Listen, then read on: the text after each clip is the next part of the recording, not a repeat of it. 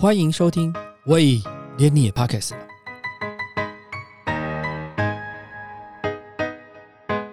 大家好，我是威廉。这周被洗版最多的两件事情，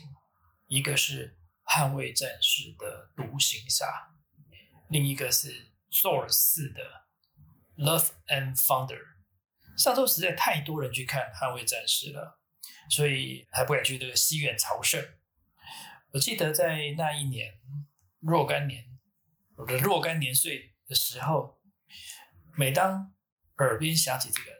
Take My Breath Away》的这首柏林合唱团的歌曲的时候，就会浮现那个穿着英顶帅气的 G One 飞行夹克的 Tom Cruise 的样子，然后骑着他的重机，然后载着那个金发美女。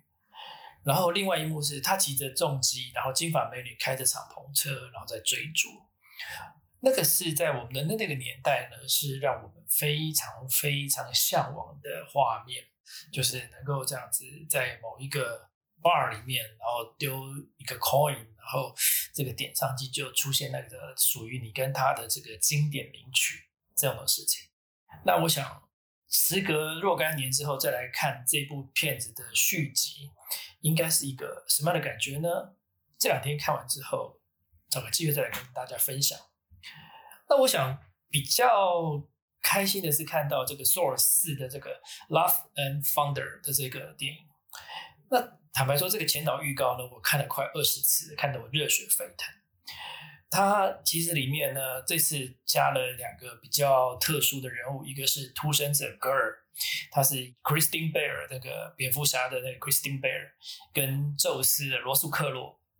一开始这个寇格啊，就是在旁边旁白说我要讲一个宇宙惊人的故事。他不是一般人，他曾经是一位神。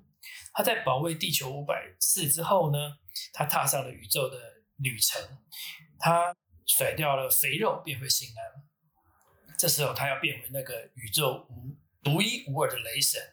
寇哥说到这里时候，就说：“哦哦，我说的太满了。”这时候镜头画面带到那把已经被海拉捏碎的缪缪的雷神之锤呢，飞到了雷神的眼前。雷神本来要伸手抓住他，但是那把锤子却往回飞，飞到了另外一个人的手上。一看，哇，Jan，也就是他以前的 Jane Foster 这个。他的前任女友呢，就变成了另外一位雷神，这就让我们大家觉得，哎，这个电影呢非常的有趣。当然，这个故事的时空背景是在萨诺斯死之后，雷神跟星际义工队开始踏上了宇宙之旅，当然会会有各种不同的际遇，这我们就很多人都在讨论，我们就不赘述了。但我想，这这次的前导预告里面，你可以看到雷神的锤上面出现了几道裂缝，所以这把锤子并不是他利用时间宝石回到的过去拿到的拿回的那一把交给那个美国队长那一把，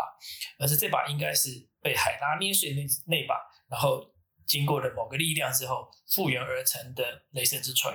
当然，在这部片子中也找到了那个女尔呃瓦尔基利女武神，跟他一起出发到了宙斯的奥林帕斯。那在原著里面呢，这个屠神者格尔呢，他原本是一个一般的人，然后他可能他在一个星球上面，那这只星球上是没有神的。可是呢，大家都对于呃神的传说这件事情是非常执着的，是一直有困难就向神求助。可是当这个图格尔他的太太跟小孩面对饥荒要死亡的过程当中，格尔不断的向他的神提出请求，请求他帮助他。但是神并没有回应，所以格尔在妻女死后万念俱灰的情况之下，他就发誓要杀死他每一个找得到的神。那他找到了一把的那个叫做弑神剑，就是影片中看到全黑剑身的这把剑，是专门用来屠神使用的。所以我想这个是一个在戏中的正反派大概是这个样子。那其实，在漫画里面，原著漫画里面呢，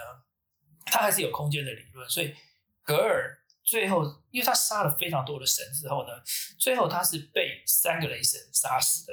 第一个是还没有举起雷神之锤的雷神，那就是过去的雷神。然后另外一个是现在的雷神，就是因为遇到这个精壮雷神把他的一个格尔的一个手臂给砍掉了这个雷神。然后另外一个是时空回去到过去，看到一个老年的雷神，那雷神。集结了三个雷神力量，才把格尔杀死。那我想在戏在这部电影当中，并没有看到三个雷神，可是我们也看到这个到了奥利帕斯的时候呢，这个宙斯的这个闪电火，后来被瓦尔基利女武神举着要冲向格尔。所以我想，我猜测大概在这部电影里面的三个雷神角色，分别应该是女的雷神就是 Jan，然后现在的雷神就是 Thor 跟。跟宙斯借了闪电火的这个，可能是成为另外一种雷形态的雷神的瓦尔基里的女武神，那这三个人力量可能去对抗格尔，我猜想是这样。那当然，这个里面有一个很特别的桥段，就是因为雷神经过了一个太空健身房的健身。甩掉他身上的一那个大叔的肥肉，然后变为精壮的雷神。那多么精壮呢？就是宙斯就在某一幕当中，就就看到有一个呃身披着毯子的人。就是说：“让我们来看脱掉你的伪装吧。”所以用手指一弹，帮一声就把这个呃雷神身上所有的这个遮罩的这个外套给弹掉了，露出这个全裸的雷神，然后屁屁也被打上马赛克。我想这个是一个很有趣的桥段，那也是值得大家期待的七月份的这个《雷神索尔四》。所以我想，看着疫情也越渐渐的好转情况之下，呃，也许大家可以开始进戏院去看一下这些最近比较热门的电影。当然，下个礼拜还有这个呃《侏罗纪公园》最后一集，你可从预告片就可以看到，呃，过去的这个复制的这个呃小女孩。长大了，然后还有从第一集开始，这些研究者、教授全部都回归。我想这部电影也是值得大家可以期待的。那回过头来讲，从《捍卫战士》这个复古片啊，我们都知道，最近这几年啊，流行在打时装打扮上面，有些男生或女生来讲，复古的装扮其实是一直被拿出来使用的。比如说像一些古着啦，一些男生的呃文青风。这个裤子穿的比较宽垮的这个风格，女孩子穿的比较宽垮的裤子这样风格，运动风格都是回归过去的一些在九零年代曾经流行过的一些元素，然后现在被拿出来看。那实际上呢，这两年因为疫情的关系，造成整个啊记忆体的缺乏，所以我们都知道说，其实汽车市场是非常紧的，特别是啊电动车的盛行之后，然后各种汽车的服务的优化，包含云端。的整整合车上的这些系统啊，跟胎压侦测啦，然后呃跟这个导航啦，还有呃环境这些东西的要求，所以对于半导体的呃需量非常的大，所以就造成一件事情，是因为呃这两年不管是呃物联网也好，啊车子也好，车联网也好，还是手机或者是那个。notebook 平板的应用，因为 work from home 的关系，这些需求量都很大，所以造成这些这些 IC 缺乏的情况之下呢，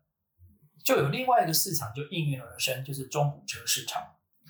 我我们都知道说，其实过去像呃过去一两年里面，像几个品牌，even 是连 Toyota 啦、Lexus 啦，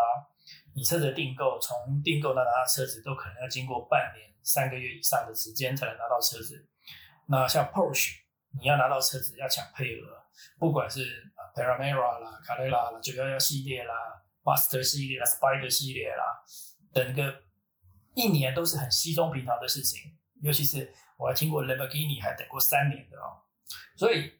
很多人就想说，那那时候我年纪已经大了，环境不一样了，财务状况啊，所以我还不如现在享受就好。所以二手市场，我们从二零零二零二零年开始到现在，其实。汽车的二手市场的价格其实一直都还不错，特别是当然也不是全面都不错了，应该是说几种车款，比如说像 Porsche 的九幺系列，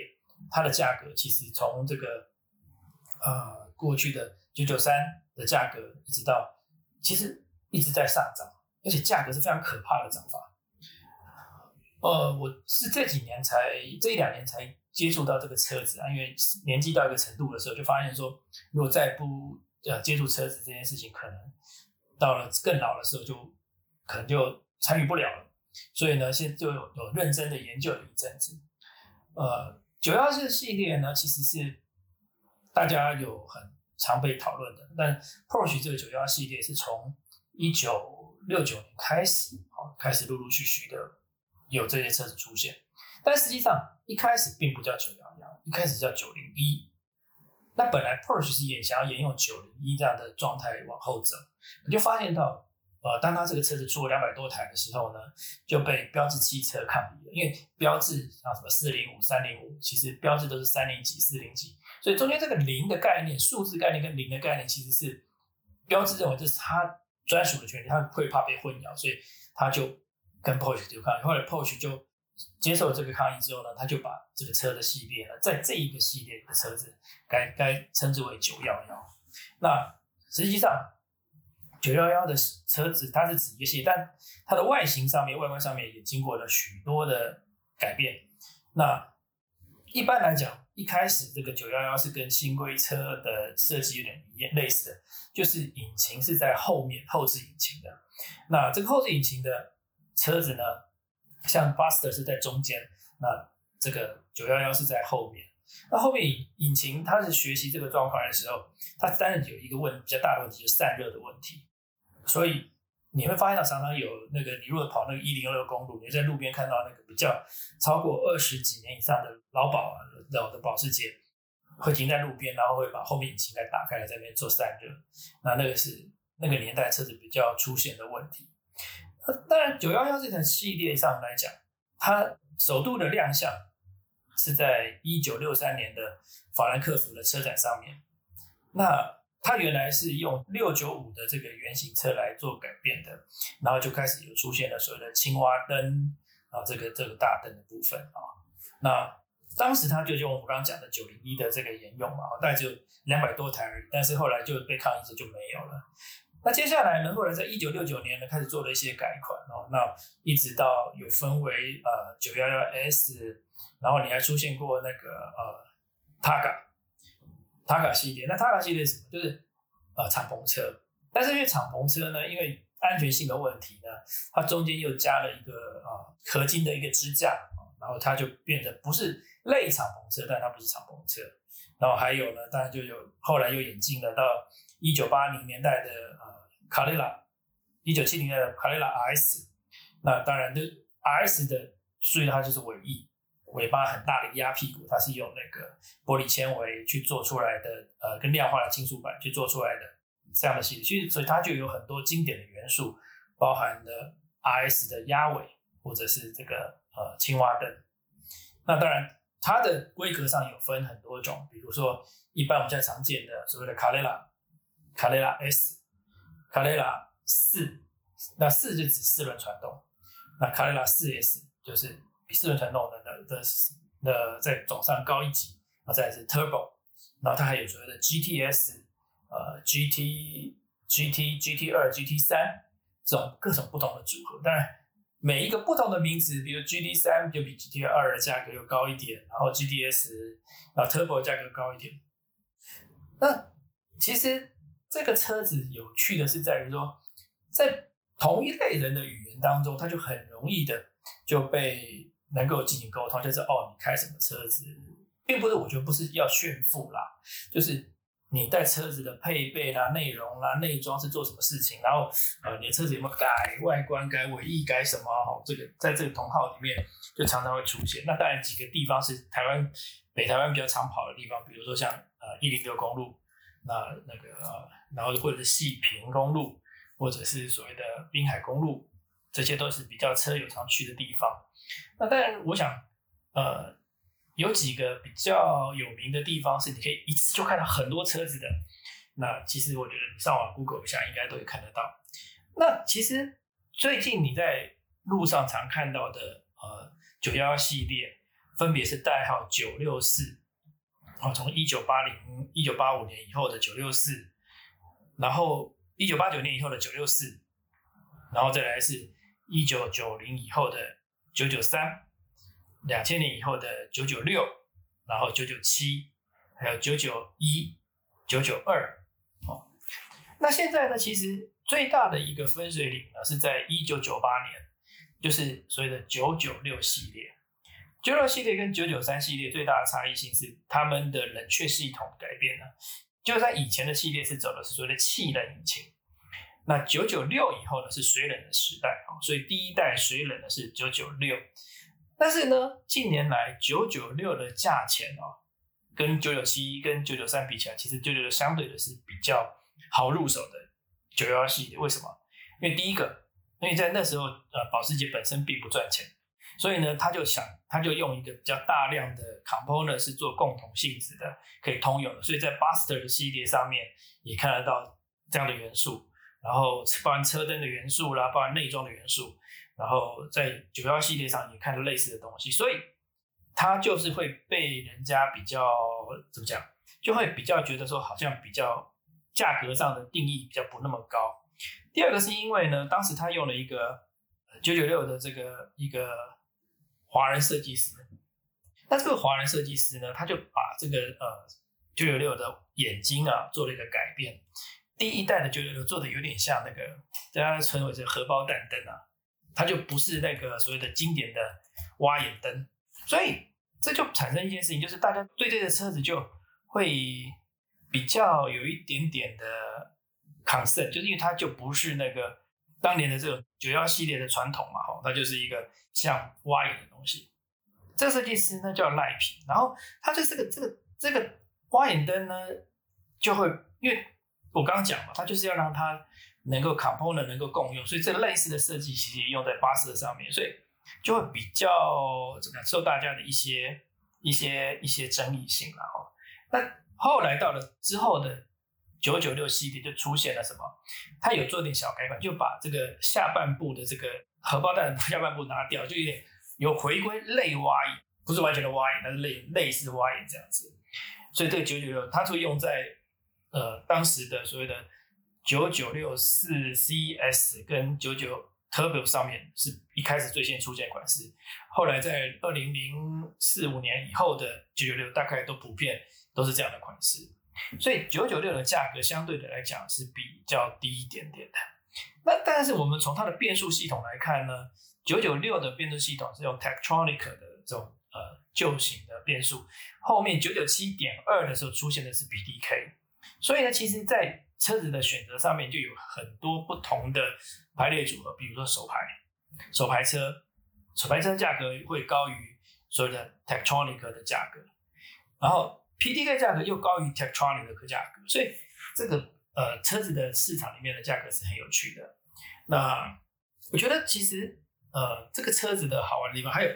保时捷有很有趣的地方，保时捷有一个部门叫做经典车款的部门，大概保时捷车子超过二十年以上的车子就被称之为经典车。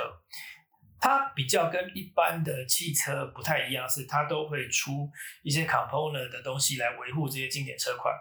这些年陆陆续续你都会听到一些保时捷的一些呃经典车款被复制，比如说在去年里面有一台九九六在德国仓库被找到。然后在九九六呢，他就把它改成一个 classic 的典型，然后外观是有点像水泥灰一样，然后内装整个去翻新，然后那台车子非常的漂亮，独一无二，然后价格也非常高。呃，曾经前二零一七年的时候，有一台就是他们为了要捐献给做公益的这样的需求，所以就把一条生产线停下来，然后用手工打造了一台黄金的九九三 Turbo。那这台黄金的九九三 Turbo 呢，后来卖到将近快九千多万台币，拍卖价九千多万台币，全部九百公里。那其实呃，在某一些车子，包含法拉利啦、Lamborghini 啦，或者是像 Porsche 这样的系列里面，因为有固定的玩家在收藏这样的车子，所以大概全台北市有几部车子，他们都知道在什么地方，所以在价格上面来讲就维持的还不错。呃，举个例子，我知道的是在。一九九零年代的时候，其实像九九三的那时候的二手价格很烂，一台车可能不到一百万台币。可是呢，陆陆续到今年来讲，一台九九三 Turbo 的卖价，特别是手牌的，都要六百万台币以上。然后九九三的呃二 S 的车子，都要到开价都开到三百五十万以上。如果状况好一点点，还更高。这是很匪夷所思的事情。一部车子已经超过二十几年的车子了，既然价格没有低，反而是涨的。所以我觉得，其实，在我们谈论说很多呃收藏的习惯跟价值的时候，我觉得车子也是可以让大家做个关注。不过，我觉得最近因为大家的价格都开太高了，好像呃有一点比较成交量比较疲软趋势。可是你仔细观察来讲，市场上的车子，你可以想要买的车子还是不是那么多，所以它的保值性还是有一点的。所以我想，如果说你对于呃车子是有兴趣的，其实呃这个就把它当做一个薪资嘛。那其实，当最近这几年开惯那个环景的视窗的车子啦，还有是怎么电动导航的这些东西，当这个电子味道很高的时候，偶尔看到这个手排的车子，或者是看到这个比较呃机械性的车子的时候，你会觉得很有意思。尤其是人到一个年纪的时候，就会想到当年那个样子嘛，就是 Take My Breath Away 的那个年代的时候那种。奔驰在一个呃阳光大道上面的感觉的时候，你就觉得好像手边应该有一个这样的东西陪着你，不管是机车也好了，不管是尾式牌也好了，不管是呃汽车也好，它就是一个呃唤醒你记忆的工具哈。所以如果有兴趣的朋友，我觉得其实也是可以关注这件事情的。记得我两个礼拜前有跟各位谈到那个镰仓店的是三个人，那上个礼拜那个新垣结衣。也领便当了。镰仓店这次它的呃这个三股信息哦，它主要就结合了这个呃大泉洋啦，哦呃新垣结衣啦，然后这些比较现在比较一线的明星出来来来做这个戏。然后上个礼拜当然还包含袁艺金，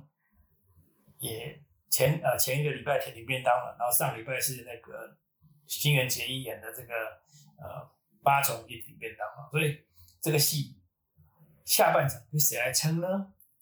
其实，呃，我们在看那个袁义经哦，在跟袁赖草翻脸之后啊，然后本来要举兵谋反，然后募不到部队，后来就跑走了，跑走了，跑到了这个呃藤原家的这个呃东北去哦，他等等于是要去找一个庇护嘛，可是。这个藤原藤原秀恒啊，当然很高兴的就收留他嘛，因为他就抓了一个大王牌，而且又是一个战神哈。然后藤原家这个又有这个澳洲又有一个呃藤原家本来固有的势力存在，当然元代朝就一下子就不敢去征服这澳洲。可是这个等到这个呃藤原秀恒死掉之后呢，那他的。几个小孩，藤原太恒、藤原国恒，为了家族接班的问题，就开始产生了一些嫌隙啊。那这个戏里面，他就派这个源赖朝就派了这个北条义时小小栗旬，他就告诉他说：“你哦，想办法去把元景给给弄死哦。”那他说：“但是你不可以自己出手，你必须要让他们出手。”所以他就去告诉小栗旬说：“你去。”让这个藤原国恒跟藤原太恒之间的兄弟的矛盾挑起来之后呢，让他们俩互相残杀。那当然，他也埋了一个炸弹，因为藤原太恒把这个元敬杀了，就把手机送到镰仓之后呢，元赖朝就以你杀掉我弟弟的这个名义啊，出兵灭了澳洲啊。所以其实这每一个东西，它也都有环环相扣的。所以，当然你看这个戏，你就会有一些对于这那个年代的历史是有点了解跟探有研究的哦。就知道说哦，他一定有一些不同的想法。那在戏里面有演到那个演大泉演大泉洋演的元赖朝，看到袁义经的这个首级被送回镰仓的时候呢，有一幕大概三分钟的时间吧，他就一直哭着对着手机说：“哎呀，我好想听听你告诉我那个伊势古战争啊、丹布布达丹布之战啊这些过程哈，可是怎样的？但我想这些都是鳄鱼的眼泪啦。其实，在历史上来讲哈。”这些东西其实都应该是不见得是存在于当时的，但是就是事件本身是存在的，但是这些细节描述应该是不见得是是存在的啊。但是我在想的是，其实你发现都，其实，在人类的历史上面啊，不管是呃中国的历史也好，欧洲的历史也好，骨肉之间的相残，或者是手足之间相残的这个厮杀狠耐的狠心的程度啊，远比这个异性来的高啊。那异性。异性种族本来因为你你不是我的同一种族，不是我同一个姓氏的，我当然灭你，那很理所当然。可是这个很意外的是，不管是呃魏晋南北朝啦，啊或者是是三国的曹魏啊这些，内部哈互相征伐的这个动手的程度上面，都是非常的呃令人觉得难过，但是可以了解的事情。说啊，知道为什么这么做？所以当然元赖朝就对元义经表示一个这个。那当然，其实你就会发现到元赖朝其实后来就是因为演这个禁禁欲前哦，当时到镰仓的时候她是怀孕的，那元赖朝就讲说，呃，如果你如果他就交在旁边的，如如果他生的是女儿没关系，但是如果生的儿子，一定要把小孩杀掉。所以你看，他连自己的这个侄子都不放过，就知道说，其实对于这个继承啊、血统啊，跟这个维护控制权的这件事情严重性哦，那就是呃，脸上店的这十三人。那这礼拜呢，其实我比较想跟大家讲的是这个木村拓哉今年的这个新戏哦，它叫做。迈向未来的倒数十秒，这部戏我在前几个礼拜也也跟各位介绍过，那就是木村拓哉跟满岛光还有内田有纪为主在演的这个这戏啊。那其实故事就讲说，木村拓哉是一个世界的高中拳击冠军哈，那后来因为这样的精彩的战绩，所以就被列入奥运的选手培训队当中。那当然他在当这个奥运选手培训的时候呢，在某一次的比赛当中不小心被打到了视网膜玻璃。医生就说，如果你再打去的话，你可能就会吓掉，所以他就放弃了他的这个呃拳击生涯，后来去教书。那他就这时候碰到了这个啊波流眼的老婆，那个老婆他就很爱这个老婆，那两两个就结婚。结果没想到波流跟他结婚之后一年，波流就死了。死了之后呢，这个呃木村拓哉他没有办法能够在站上做这个打架，没办法再站在这个讲台上面。于是只好为了生活，他就去当串烧店的学徒。后来也存了钱开了串烧店，但是在 Covid nineteen 的情况下，他就店也倒了，所以他就意兴阑珊的去做外送披萨。直到他的教练把他找回去，然后他的好朋友劝说他回到当年的这个呃松高台高校去当这个拳击社的拳击教练。那当然，他从这个拳击当中开始就找回了热情。那其实比较有趣的是，他有两段。恋情哈呃三，应该这个里面它有三段恋，一个是高中时代的恋情，是他跟内田有纪的，可能那段可能也没开始，或者是中间有些尴尬，所以内田有纪心中对莫德塞演的 Kirisawa 是有一点点的抱怨的啊，所以他就这个校长就一直找 Kirisawa 的麻烦。那有一段是他跟波流的刻骨铭心，这个记忆埋藏了十八年，让他一直无法前进。然后接下来就他跟满岛光这个未来的恋情，然后还有一个小孩，所以我觉得。因为我自己有在练拳击嘛，所以我觉得呃有一些拳击的基本动作啦、呼吸啦，然后还有一些故事，其实我我我蛮推荐这部戏的。虽然它的呃收视率不高啦，哦，但是我觉得其实我真的觉得这部电影是还不错看，就是它也不复杂，然后也没什么勾心斗角的，反正它就是激励向上。那其实，在呃应该在两个礼拜前的那一集，呃应该是第七集吧，让我最。看一直看的一段就是，呃，当这个内田有纪这个校长跑去跟金明高校要求要做一个竞赛的时候，回来跟在呃回来在这个教师员休息室宣布这件事情，并且告诉那个 k i s a 说你要认真起来，然后你要打都 Q 妹啊，打都 Q 妹，然后就是你要打倒金明这个学校的这个那个这件事情，然后 k i s a 就追出去。叫住这个校长说：“你你到底什么意思？你本来不是想要这这拳击社灭掉吗？你为什么这样子？”然后这个那天有记者说，当年我们在这个学校里面哦，时候这个拳击社是很强的，但是我对这些学生没什么，一直没什么没什么期待。那我对已经四十八岁的你，我大概也没什么期待。可是，在那天看到你救学生的那一幕的时候，我发现你的身手跟以前一样的好。然后就这时候他就出了他一个右拳。出去抵住皮萨瓦的腹部，说：“你应该拿出你的真本事来了。”我想这是一个高中同学之间彼此对彼此的了解，然后知道彼此的实力、个性，呃，所在啊，做一个默契的感觉。这样子，今天晚上应该是最后一集，有一个大结局，然后加上火影啊，应该很快的网络上就会流就有这个版本出现了哦。呃，所以我觉得今晚上是在四嘛，所以我觉得。如果大家有机会的话，可以去看看这部电影。那最后呢，我要花一点点时间呢，来讲一下这个志玲姐姐的刚刚好的优雅。志玲姐姐修养之道，这是由远流出版社提供的新书，也是志玲姐姐呃在这些日子，尤其在当妈妈之后呢，就提出来的这个新的她的把她的人生的哲学分享出来。那这本书其实坦白说，我大概是礼拜一拿到的哦，我觉得也还蛮好读的啦，也也蛮感动。志玲姐姐在这一段期间之内，她有一个一开始有个秩序，有个感言，就是说在这么多未知的变数当中，她诞生了这个奇迹式的小生命哦。然后她除了谢她自己之外，然后也谢小宝贝这样子哦。然后我想，其实志玲姐姐提醒大家的是，应该也不是什么太复杂的人生道理了哦。我觉得